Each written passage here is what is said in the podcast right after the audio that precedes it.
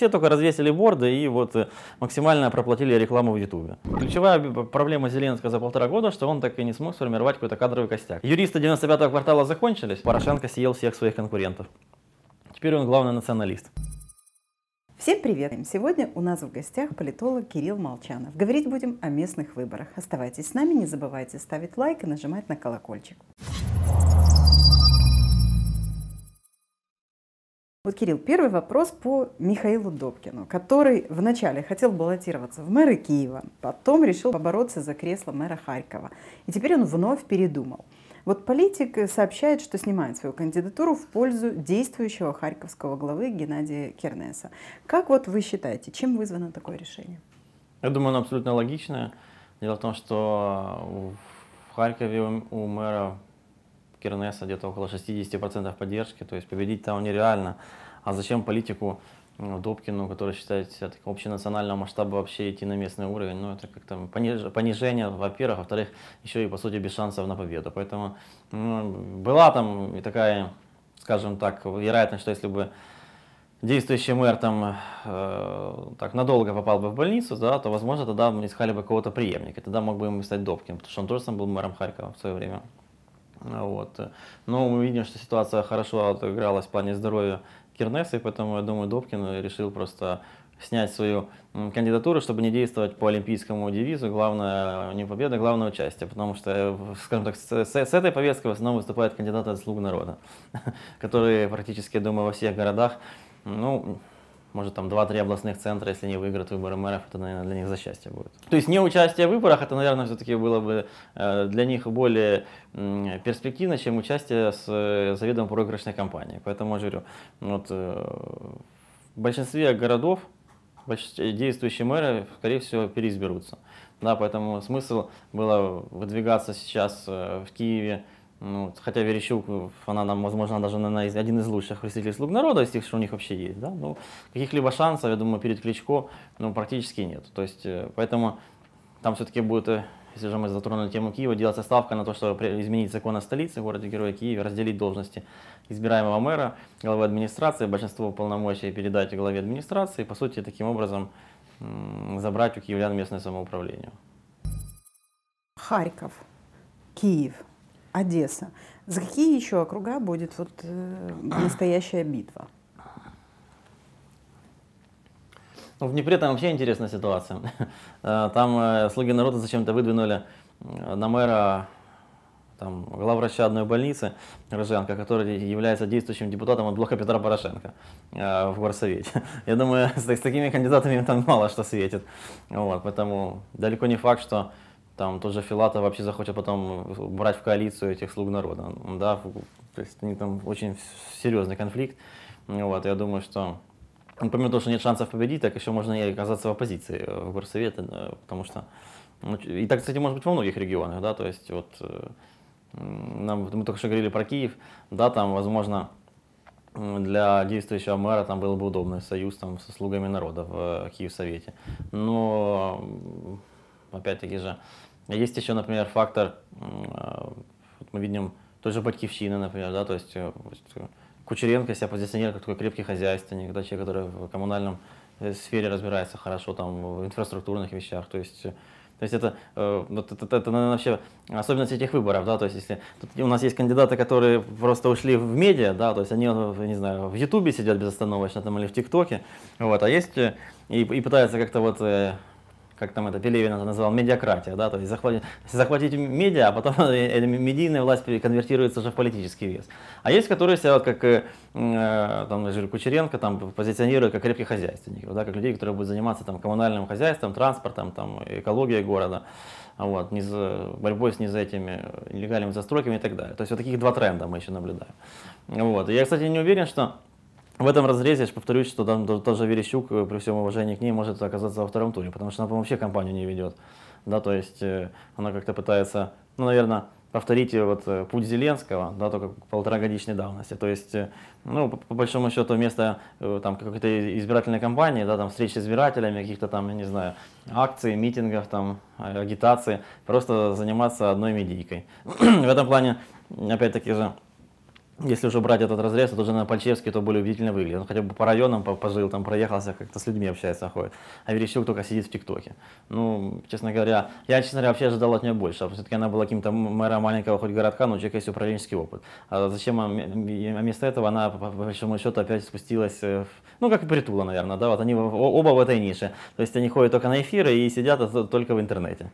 То есть, э, ну, и вообще, честно говоря, это, по-моему, во многих городах такая ситуация, что э, избирательная кампания как таковая не ведется, все только на какую-то информационную поддержку поставлено, да, то есть никто ни, ни за кого не агитирует, никаких э, толком нету ни этих, ни уличной агитации, да, никаких ни палаток толком, ну, минимально вообще. Все только развесили борды и вот максимально проплатили рекламу в Ютубе.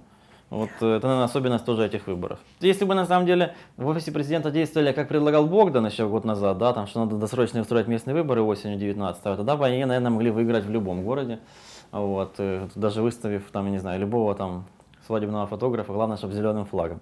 То вот э, прошло полгода, да, мы видим, что пол, вот местная власть и местные элиты, они полностью отыграли свои позиции, особенно на фоне вялых действий центра по там, борьбе с пандемией, да, то есть все это перевесили на места. И вот, э, то, та же, например, Одесса, да, ну, губернатор Одессы в 9 месяцев не мог поднять танкер Делфи. Зато это сделал Труханов. То есть э, это четкая демонстрация, кто вообще на что способен. То есть в этом тоже, кстати, по, по сути, один из, э, скажем так, факторов поражения слуг народа на этих выборах состоит в том, что очень слабая вертикаль власти выстроена. То есть, ну, например, ну, раньше там губернатор э, области это был не, негласный руководитель там, теневого избирательного штаба партии власти. Сейчас никто не знает фамилии даже этого губернатора. То есть это ну, никому неизвестные товарищи, вот, без какого-то управленческого опыта. А, в той же Харькове, в Харьковской области губернатор Кучер вместо того, чтобы заниматься своей работой, он почему-то занимается, э, точнее пытается заниматься расследованием э, упавшего самолета. Так, и, и такой вот управленческий хаос, он по сути везде. Поэтому я думаю, в Одессе особой проблемы у Труханова не должно быть. А Филимонов, я не уверен, что на второй тур попадет опять-таки же. Там на втором месте по, по, по вопросам оппозиционная платформа идет. То есть э, как, тут еще открытый вопрос, э, кто там э, с кем будет конкурировать. Вот. Просто с Филимоновым в чем э, казус для Зеленского вышел? Потому что Филимонов признался, как его туда вообще назначили. Он сказал, что ему позвонил Зеленский и пригласил на встречу. А нам все это время рассказывают, что какие-то праймерис там будут, как-то их отбирать будут, да, какая-то конкурсы, там, я не знаю, система лифт. Ну, я так понимаю, лифт уже сломался, что вместо лифта теперь президент звонит и говорит, что будет нас представлять в Одессе. Ну вот, я думаю, так оно и везде получается. Остаются считанные недели до местных выборов, и, соответственно, ежедневно есть новые данные социологических исследований. Ну, данные разнятся. Но, тем не менее, в этом рейтинге условный пятипроцентный барьер преодолевает ну, несколько партий. Да? «Слуга народа», «Европейская солидарность», «Оппозиционная платформа за жизнь», «Батькивщина» и вот «Партия за будущее». Вот самый большой сюрприз в рейтингах – это показатели партии за будущее. Что это за проект? Я так понимаю, это тот опрос, который не по, там, обычно вопросы проводят, там, если бы досрочные выборы были в Верховную Раду воскресенье, а это именно вопрос по местным выборам. Это очень важно, потому что там как раз таки очень низкие, ну, не очень, ну, там, ниже показатели у партий общепарламентских по отношению к тем, что там появляются региональные партии. Тоже удар Кличка, там, да, там, вот, э, там у Кернеса своя партия, у Филатова своя партия. То есть это о чем говорит? О том, что в местных выборах очень большой процент голосов идет именно региональным партиям, да, условно их назовем партии мэров. Вот. Э, и я думаю, за будущее к этой же когорте относятся на сегодняшний день. То есть у них есть э, в активе мэр Черкас, э, да, у них есть базовый регион ну, Палец, это Волынь. Я думаю, у них неплохие позиции в Днепропетровской области. Вот, вот я думаю, вот это что-то на, на смену проекту «Укроп» пришло. Тоже патронируемое Коломойским, которые, возможно, потом захотят как-то трансформировать это уже в парламентскую кампанию. Слуги народа скандалят. Что не поделила президентская политсила? Ну как, там в «Слугах народа» ситуация такая, что, и как э, там писал Булгаков, да, была семья как семья, но их испортил квартирный вопрос. Вот их испортили местные выборы. Они не поделили списки, да, то есть мажоритарщики возмущаются, что им там почти ничего не досталось. Вот. Э, некоторые заявляют, что все места проданы уже. Ну, я так понимаю, они сами хотели продать, но продали э, в видимости другие люди. Так что я не исключаю, что после этих местных выборов там часть вообще выйдет из фракции этих депутатов. Э, там будет как-то в оппозиции уже или внутренней фронте. А вот. Во-вторых, сами «Слуги народа», но это же никогда не была монолитной партией, это вообще не является партией, это скорее политический проект. Или, или я бы даже назвал коалиция различных групп интересов, то есть самой этой фракции, да, то есть это там условно там, не, там и люди Коломойского, там и вот, люди Зеленского и вот, э, как она мода называть сейчас, Соросята. То есть это такое прозападное лобби. И, наверное, оно там как раз таки в большинстве сейчас пребывает. Это прозападное лобби. Вот, и оно, по сути, диктует идеологическую, гуманитарную повестку. И на сегодняшний день э, пока что мы видим, что сложнее и сложнее им искать какие-то точки соприкосновения. Да? То есть в среднем, даже когда выносится что-то на голосование важное, то они там дают 180 там, голосов, где-то так, ну 200 это максимум. Да? То есть, э, то есть до каждого все дрейфует к тому, что, вероятно, чем, да, чем быстрее будет падать э, рейтинг э, самого Зеленского, тем э, будет сильнее центробежные, точнее, или, да, центробежные процессы во самой фракции. Я думаю, многие уже будут держать нос по ветру, думать, как им самостоятельно в какое-то плавание отправиться, или возможно, вообще перейдут в оппозицию. То есть я не исключаю, что нас ждет какой-то раскол или, возможно, коалиция уже будет после выборов формироваться, там то, тоже за будущее это будет привлекать, э, как бы, ну, чтобы как-то оно было более устойчивое, это большинство, потому что оно уже перестает быть большинством. Ключевая проблема Зеленского за полтора года, что он так и не смог сформировать какой-то кадровый костяк. Э, скажем так, юристы 95-го квартала закончились, вот. А система лифт, которая вначале, она так и не заработала. Никакой лифт никуда не едет. Поэтому, естественно, что каждый или каких-то своих знакомых ведет, или банально, как многие говорят э, депутаты, просто эти места продаются по франшизе, там, вот хотите баллотироваться слуг народа, давайте там какую-то энную сумму денег и идите все баллотируйтесь. А потом они будут удивляться, почему они сильно слушают партийное руководство. То есть э, это во-первых. А во-вторых, я бы еще добавил, что довольно слабо выстроена вообще дисциплина в самой фракции. Арахами не способен управлять коллективом 250 человек. У него нет лидерских качеств для этого. Он никогда не управлял. Ну, это по сути 250 человек это как предприятие, это как э, трудовой коллектив какой-то не фабрики или маленького завода. Вот у Арахами ну, не знаю, чем он управлял, какой-то фирмы там небольшой, да. Но э, ему, они его не слушаются, с одной стороны. С другой стороны, абсолютно ущербная тактика почему-то взята на то, чтобы покрывать этих депутатов, которые попадают в скандалы. Хотя вот 252 человека, это как минимум зазор человек в 20, которых можно показательно выгнать. Ну, чтобы продемонстрировать э, партийное, не знаю, очищение. Да, там выгнали бы того же Еременко или ту же э, Третьякову, например, с позором, да и все.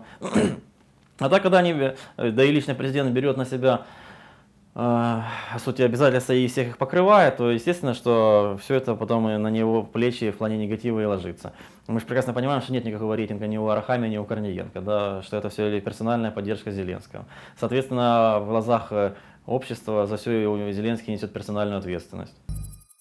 Партия демократична Сакира не хотят пускать на выборы да, в Киевсовет. Причем не без участия европейской солидарности. Лидеры Сакиры борются в судах, а прохоботы воюют друг с другом. Почему разгорелся конфликт в королевстве Порошенко и как с этим связаны русские националисты? Ой, это просто ручная организация самого Порошенко. Я не знаю, зачем они вообще куда-то баллотируются. Может, у них там уже конфликт интересов пошел. Но мы видим, что в этой нише, ну, условно, в правом фланге Порошенко съел всех своих конкурентов. Теперь он главный националист. Мы же видим, что у Свободы рейтинг там до 2%, у нас корпуса вообще нету рейтинга, у правого сектора нету рейтинга. Ну, то есть э, вот э, он полностью впитал в себя всю эту нишу, вот эти вот 15% его приблизительно. И естественно, что у них там жесткая внутривидовая борьба идет.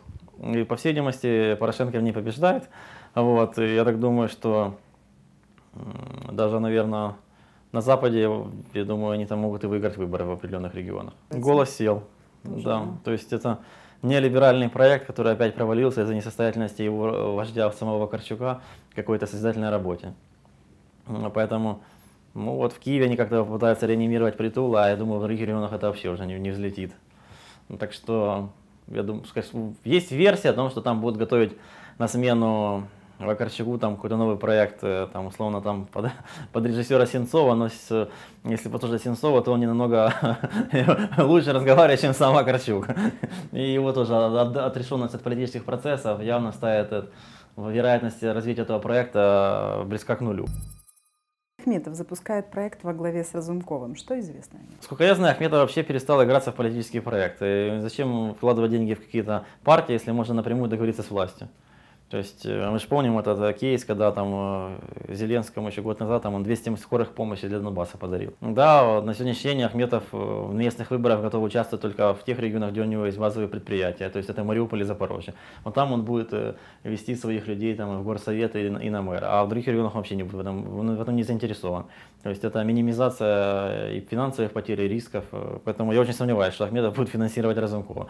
У него уже есть там так, так, такие же проекты, там, как Ляшко, там, вот это говорят, частично еще там с Тимошенко как там связано, но это же, по большому счету, зат, ресурсно, затратно и, не, и малопродуктивно. Ну, я сомневаюсь, что Разумков, во-первых, пока Зеленский президент пойдет к нему в, открытую оппозицию. У него есть амбиции, да, но у него он достаточно грамотно занял выжидательную тактику, и, скажем, пока высокий рейтинг Зеленского, и пока он глава парламента, он не будет никакие политические проекты играться. Вот, потому что тогда чревато будет для него лишиться этой должности. Плюс я не исключаю, что Разумков э, еще подсознательно догадывается о том, что Зеленский человек эмоциональный. Если все это его допечет, он может психануть и уйти в отставку. И тогда Разумков будет исполняющий обязанности президента. Местные выборы 2020 э, года, какими они будут? Это, наверное, самые скандальные выборы, которые я вообще видел. Потому что так как сейчас работает админресурс, почти во всех комиссиях большинство услуг народа каких-то там еще вот этих депутатских групп, они их контролируют, они, они массово не регистрируют кандидата. Такого количества судов по нерегистрации там, кандидатов или партий я тоже еще не видел. Э, когда э, Корниенко лидер партии большинства заявляет, что мы будем вести параллельный подсчет голосов, э, хотя у них большинство, а параллельный подсчет обычно ведет оппозиция. Вот. И мне кажется, что они сами понимают, что они честным путем ничего не выиграют. Поэтому, я думаю, это будут грязные выборы, Э, скандальные, и далеко не факт, что они вообще во всех регионах пройдут. Потому что мы же не можем исключать фактор, что кто-то из членов комиссии там, за день или за два до голосования там, заразится коронавирусом. Что будет? Закрывать всю комиссию, закрывать э, избирательный участок. А если ряд регионов попадет в красные зоны, будут ли там выборы, пока не ясно. А даже если и будут, мы прекрасно понимаем, что общество будет настолько запугано этим, этой пандемией, что просто явка будет минимальная. И можно ли говорить о том, что, не, что это является э, соответствием волеизъявления граждан? Не, не факт. Поэтому я думаю, это очень... И я уже молчу о том, что... Это отдельная тема, о том, что выборы проходят по абсолютно новой системе так называемых открытых списков, которая является очень сложной.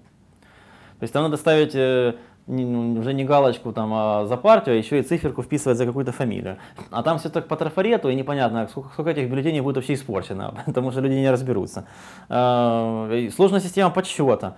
А, так что я думаю, это какие-то в какой-то степени будут уникальные выборы, и вот не ожидаю, что они пройдут гладко, думаю, что они как раз таки очень будут э, скандальные, грязные и непредсказуемые. И потом еще судами очень долго будет выясняться, кто все-таки там где победил, и, и, или вообще будут признаваться такие, которые не состоялись в отдельных округах.